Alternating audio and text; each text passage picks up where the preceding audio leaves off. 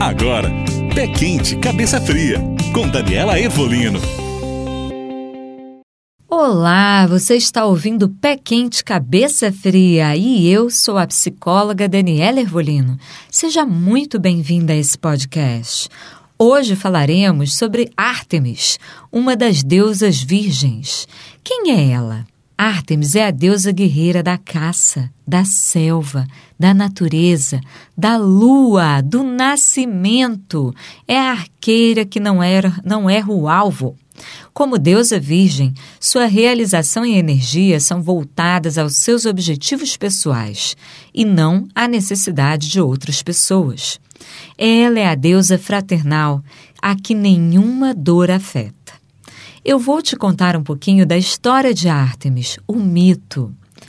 Ártemis é a filha gêmea com Apolo de Leto e Zeus.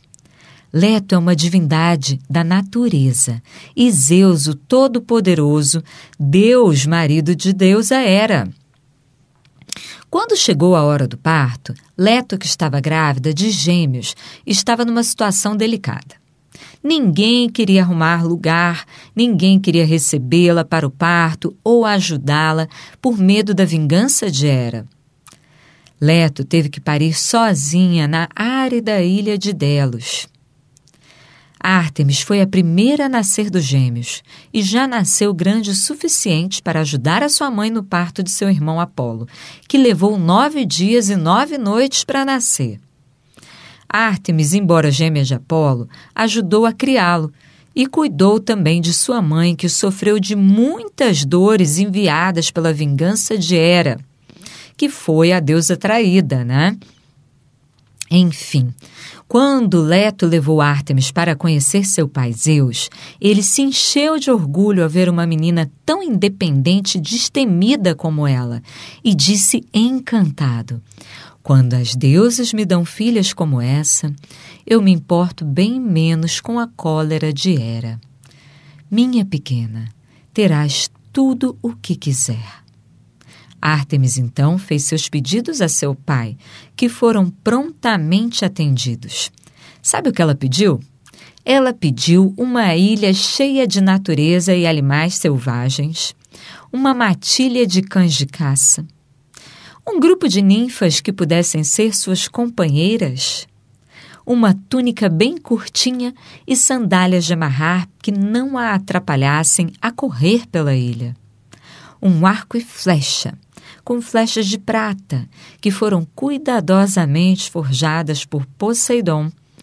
E ela pediu também ao pai, sabe o quê? A castidade eterna, para que nenhum homem pudesse tirar o seu foco. Ártemis, a deusa da lua, e seu irmão gêmeo Apolo, deus do sol, atuavam rapidamente em socorro de quem lhes pedisse ajuda, e também para se vingarem de forma implacável de quem os ofendia, ofendia a mãe deles ou alguém que eles prezavam. Ártemis repetidamente tinha que acudir à sua mãe, seja para ajudá-la, para vingá-la ou para ampará-la. Artemis era também extremamente competitiva e o único homem que amou foi morto pela sua própria competitividade.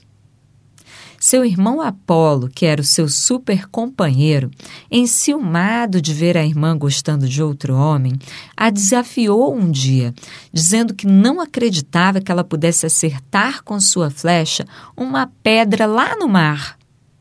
Ela nem pensou prontamente lançou uma flecha que atingiu em cheio o alvo. Sem perceber que o alvo, na verdade, não era uma pedra, mas era a cabeça de Orion, o homem pela qual ela estava apaixonada. Apolo sabia que ele estava vindo naquele momento em direção à ilha para visitar Ártemis. Ela então, muito triste, colocou Orion entre as estrelas, criando assim a constelação com o nome dele. Foi a única vez que ela se apaixonou por alguém.